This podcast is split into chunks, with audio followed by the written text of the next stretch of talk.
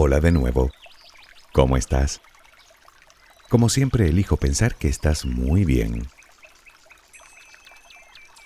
Tantas veces me han pedido que hable de este tema que ya no puedo dilatarlo más.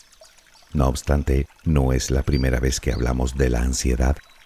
Creo recordar que fue en uno de los primeros audios para dormir. Hoy nos centraremos sobre todo en cómo lidiar con ella, cómo manejar la ansiedad. Es una buena pregunta. No es sencillo, desde luego, aunque no imposible, ni mucho menos. La ansiedad es algo que sufrimos todos más de una vez a lo largo de la vida, aunque para muchas personas es un verdadero suplicio. En cualquiera de los casos, sea mucha o poca, nadie escapa de ella. Sí, ya que eso no te consuela, ni a mí, pero seamos positivos. Es obvio que la ansiedad no afecta a todo el mundo por igual. Naturalmente influye en aspectos como la personalidad o el carácter o incluso la predisposición genética. Pero la principal diferencia es que unas personas han aprendido a desarrollar determinadas estrategias para controlarla y otras no. Y esto para mí sí que es un consuelo, porque eso significa que yo también puedo aprender lo mismo. Y por descontado que si puedo yo, puede cualquiera.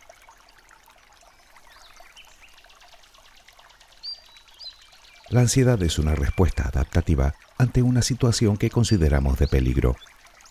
Per se no es ni buena ni mala, simplemente cumple su función poniéndonos en alerta, desencadenando una respuesta emocional que nos prepara para situaciones que podrían tener un resultado negativo. Lo que no hemos dicho es que ese peligro puede ser tanto real como imaginario. Y es aquí a donde quería llegar. Tanto real como imaginario. Es decir, que muchas veces, si no la mayoría, sentimos ansiedad por algo que no existe. Ya sabes lo que se suele decir, el 99% de lo que tememos ni ha ocurrido ni ocurrirá jamás. En cualquier caso, tengas el peligro delante como si solo está en tu cabeza, poniéndole ganas lograrás manejar la ansiedad que te produce, te lo aseguro. Tal vez lo que primero deberíamos preguntarnos es qué tipo de ansiedad padecemos, si es, digamos, normal o comienza a ser patológica. Sabemos que es normal, también llamada adaptativa o primaria, cuando la amenaza es real.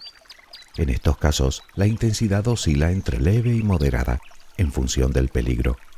Ocurre solo ocasionalmente y no dura demasiado, así que apenas interfiere en nuestra rutina se suele asociar con los problemas típicos del devenir de la vida, pareja, hijos, trabajo, economía.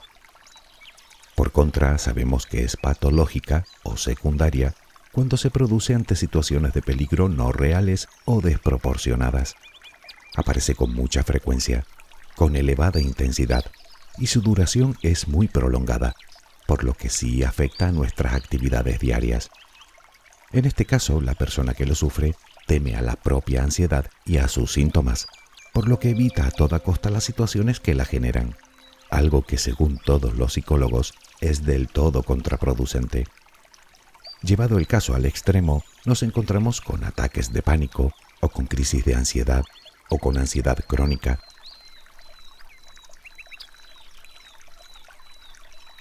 Entender esto es de vital importancia, porque en estos supuestos lo mejor que podemos hacer es acudir a un terapeuta. Probablemente una parte de la terapia consistirá en llevar a cabo muchas de las conductas y recomendaciones que comentaremos hoy, pero obviamente de forma completamente personalizada. Seamos sensatos, ningún audio o vídeo que puedas ver podrá sustituir el consejo de un especialista. Así que por favor, acude a un profesional si crees que tu ansiedad se ha vuelto incontrolable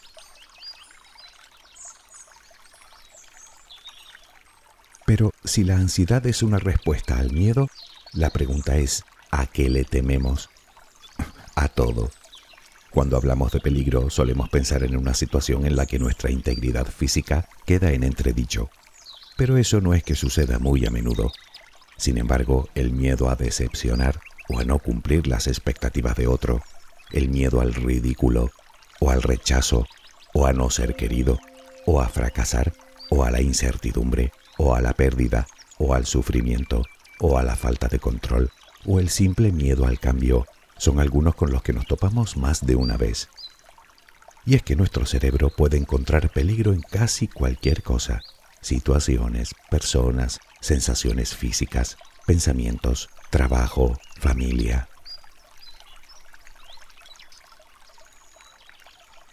Como te dije, la ansiedad es una respuesta absolutamente normal.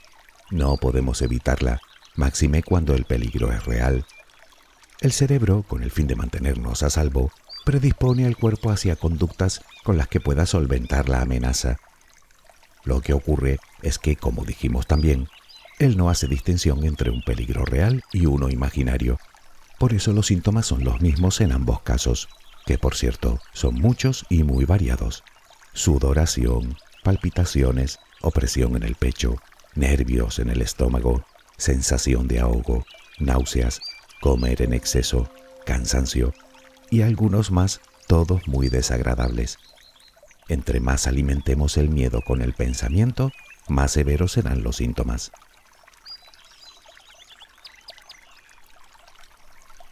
Cualquiera de los casos, e independientemente de la situación, la ansiedad nos hace sentir indefensos y vulnerables, y lógicamente eso no le gusta a nadie, por eso necesitamos conocer las distintas estrategias que nos ayuden a disminuir los síntomas que nos produce. Pero, ¿por dónde empezar? ¿Cómo puedo controlar mi ansiedad y reducir sus efectos?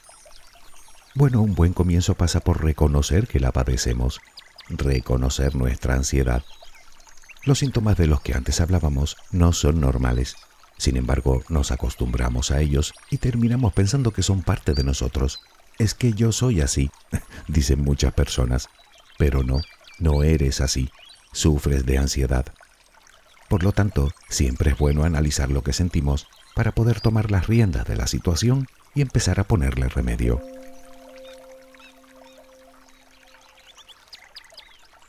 Una vez que somos conscientes de nuestro problema, el segundo paso es dejar de luchar contra la ansiedad y empezar a aceptarla como parte de la naturaleza humana. Resulta que luchar contra ella o evitar las situaciones que la provocan nos crea aún más ansiedad.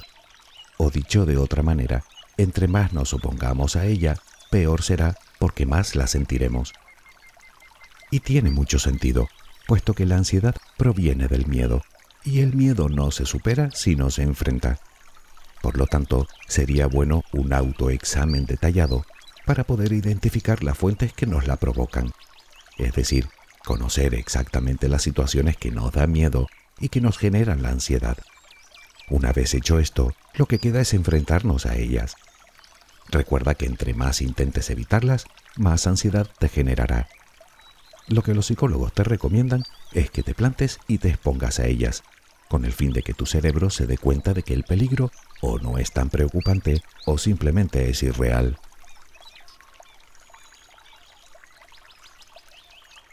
No queda otro remedio. Para superar un miedo debemos enfrentarlo. No hace falta hacerlo de golpe. Podemos conseguirlo poco a poco. Por ejemplo, salir a la calle nos produce ansiedad. Bien, podemos empezar por salir un par de minutos, o ir hasta la esquina, o dar una vuelta a la manzana e ir aumentando paulatinamente el tiempo de exposición. Si nos quedamos en casa, la sola perspectiva de salir nos volverá locos y solo conseguiremos eternizar la situación. Poco a poco el miedo tenderá a desaparecer, pues como te dije, nuestro cerebro debe convencerse de que el peligro no existe, y para ello la única forma que podemos conseguirlo es mostrándoselo. Con un poco de esfuerzo lograremos alcanzar cierto nivel de tolerancia que terminará por normalizar la situación.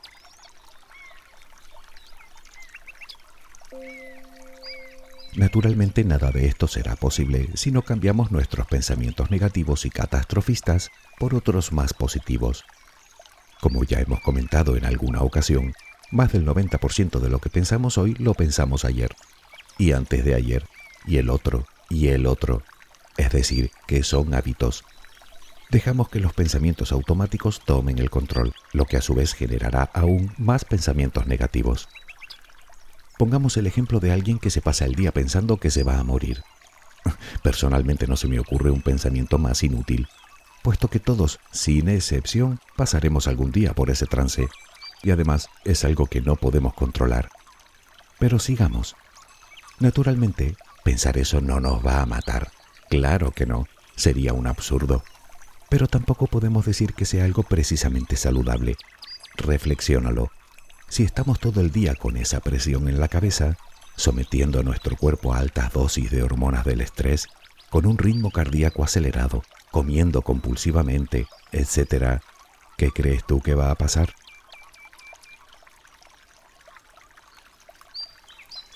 Es imprescindible que aprendamos a controlar los pensamientos negativos, a tomar conciencia de lo que pasa por nuestra cabeza, a detectar las interpretaciones catastróficas que le damos a determinados sucesos o pensamientos, porque si no, seguiremos dando rienda suelta a la ansiedad, puesto que pensar en algo negativo de forma insistente activa las alarmas de peligro en nuestro cerebro. Por lo tanto, cada vez que te venga un pensamiento tóxico, apúntalo en un trozo de papel. Luego escribe a su lado su antídoto, un pensamiento más racional y más realista. Por último, léelo en voz alta. Es importante que te escuches.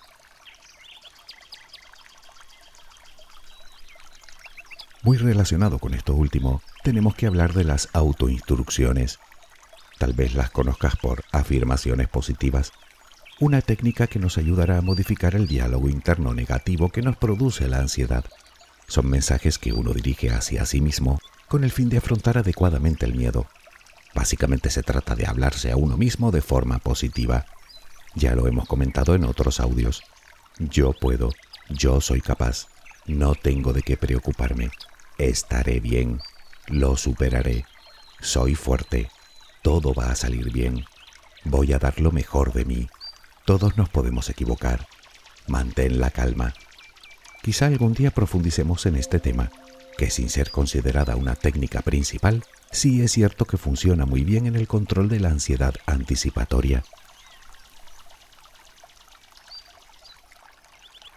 Verás, nuestra mente es muy poderosa y concentra su atención en las cosas a las que le damos demasiada importancia, sean reales o no. Puede que me digas que tu ansiedad responde a problemas muy reales, y yo no te lo voy a discutir. Sin embargo, te invito a que pruebes a reinterpretar dichos problemas.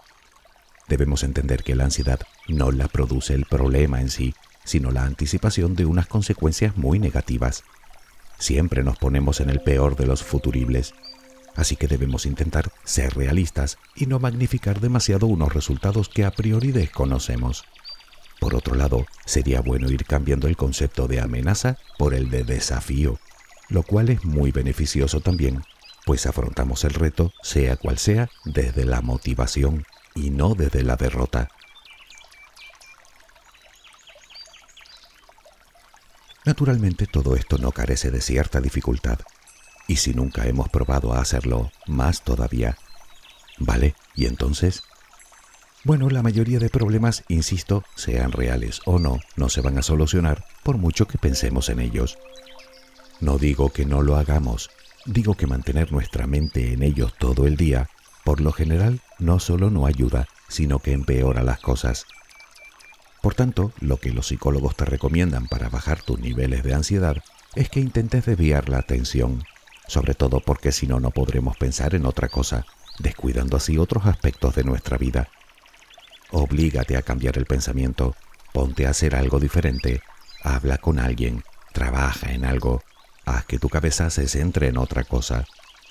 Cuando caigas en la cuenta, habrás logrado reducir los síntomas y entenderás que eres tú quien alimenta la ansiedad con el pensamiento.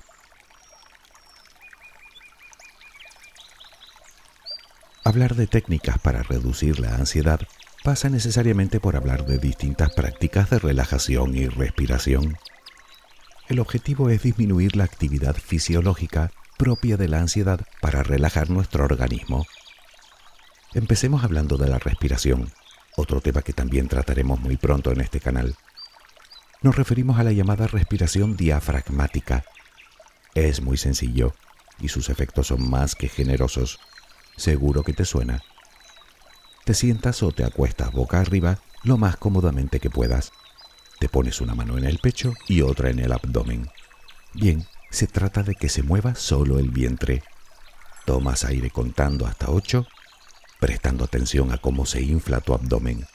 Mantienes el aire dentro unos 3 segundos y luego lo echas lentamente contando también hasta 8. Esperas otros 3 segundos y vuelves a empezar. Recuerda que si es el pecho lo que se mueve, no estarás haciendo el ejercicio correctamente. Se recomienda realizar este ciclo de respiraciones un par de veces al día durante unos 5 minutos. Practicando cada día, conseguirás interiorizar la técnica que luego te servirá para los momentos de crisis o simplemente para cuando tengas que enfrentarte a una situación que sabes de antemano que te va a producir ansiedad. Uno de los síntomas más habituales de la ansiedad es la tensión muscular. Para reducirla existe una técnica que seguro que también te suena, la llamada técnica de relajación muscular progresiva. Muy sencilla también, que cualquiera puede llevar a cabo. Al igual que el ejercicio anterior de la respiración, también puedes realizarlo en la posición que más cómoda te sea. Empezamos por la mano derecha. Cierra el puño todo lo fuerte que puedas durante 10 segundos Luego lo relajas durante otros 10 segundos. Observa la diferencia entre antes y después. Seguro que pensarás que aún lo puedes relajar más. Hazlo luego con la mano izquierda. Después lo haces con los brazos. Llevas los puños hasta los hombros poniendo los bíceps en tensión y luego los sueltas de nuevo. Haces lo mismo con los hombros. Intenta llevarlos hasta las orejas durante 10 segundos y luego los sueltas otros 10 Luego llevas tu atención a los músculos de la cara y haces lo mismo, arrugando la frente, levantando las cejas, tensionando la mandíbula. Luego sueltas. Pues bien, la técnica consiste en hacerlo con todos los músculos del cuerpo, con los del pecho, con los del abdomen, con los de las piernas.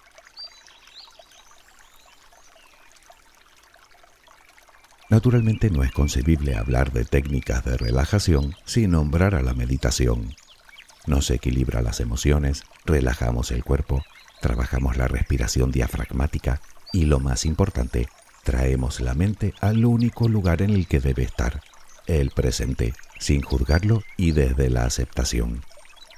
Si lo piensas, casi todo lo que nos produce ansiedad se encuentra en el futuro, no en el ahora. Practicar meditación de forma regular o mindfulness, que en realidad es una técnica de meditación muy antigua, no solo nos alivia los síntomas, sino que reduce la propia ansiedad cuando pensamos en el mañana.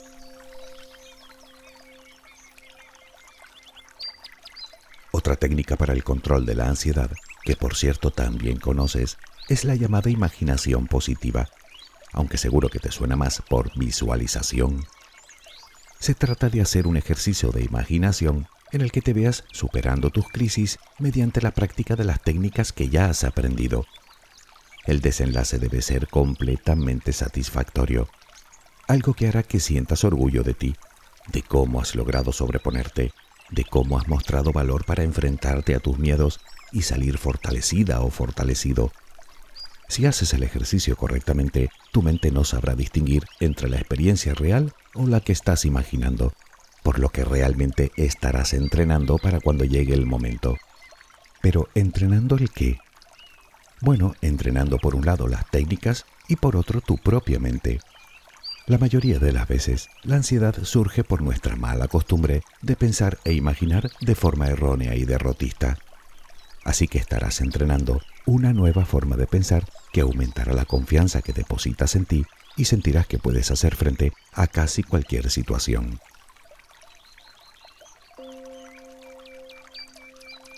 En el día a día es muy probable que sigamos, sin darnos cuenta, determinadas conductas que también fomentan la ansiedad. De hecho, uno de los motivos más comunes de la ansiedad es un desequilibrio ocasional en determinados neurotransmisores debido a malos hábitos de sueño o alimentarios. Dormir poco y comer mal en sí mismo ya nos produce ansiedad. Algo bastante curioso, porque uno de sus síntomas es comer a destajo, para luego sentirnos aún peor al final es la pescadilla que se muerde la cola. Lo que quiero decirte con esto es que puede que estés ansioso o ansiosa por otras cosas, pero desde luego si no te cuidas, no mejorarás. Date la oportunidad de quererte como es debido. come de forma sana y equilibrada, duerme las horas necesarias. Necesitamos descansar adecuadamente para rendir al 100%. Practica algo de ejercicio. Insisto, con caminar a buen ritmo unos 45 minutos diarios notarás la diferencia. Puedes incluso dedicar ese tiempo a meditar. Sí, solo tienes que concentrarte en tu respiración mientras caminas, sin pensar en otra cosa. Y hablando de mover el esqueleto, bailar es también una magnífica terapia para reducir la ansiedad y el estrés, puesto que obligas a tu cuerpo a liberar endorfinas, las llamadas hormonas de la felicidad, que harán que te sientas mejor. Y además de eso, estarás mejorando tu salud cardiovascular, lo cual es muy recomendable, pues está demostrado que retrasa el envejecimiento.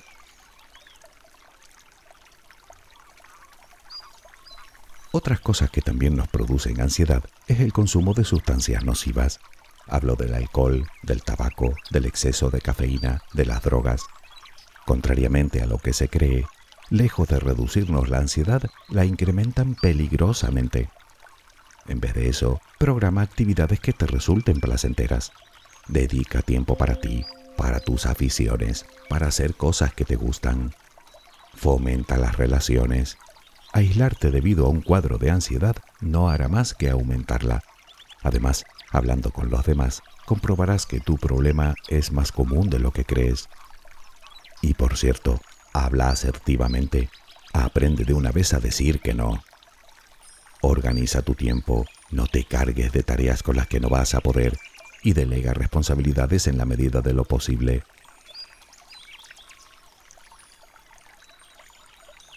Todas estas recomendaciones funcionan, aunque tal vez te preguntes qué hacer ante una crisis de ansiedad. Bueno, lo primero es la respiración diafragmática. Ya sabes, respirar lentamente, dejando que sea el abdomen lo que se balancee según inhalas y exhalas el aire. Si te oprime alguna prenda que llevas puesta, desabróchatela para que te facilite la tarea. Luego toma conciencia de que no hay peligro ni amenaza Di en voz alta algunas afirmaciones positivas. Todo está bien, no hay peligro, yo puedo superar esta crisis. Puedes crear tú la que consideres mejor para ti.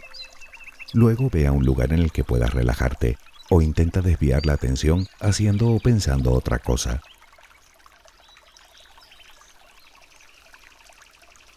De todo esto doy fe.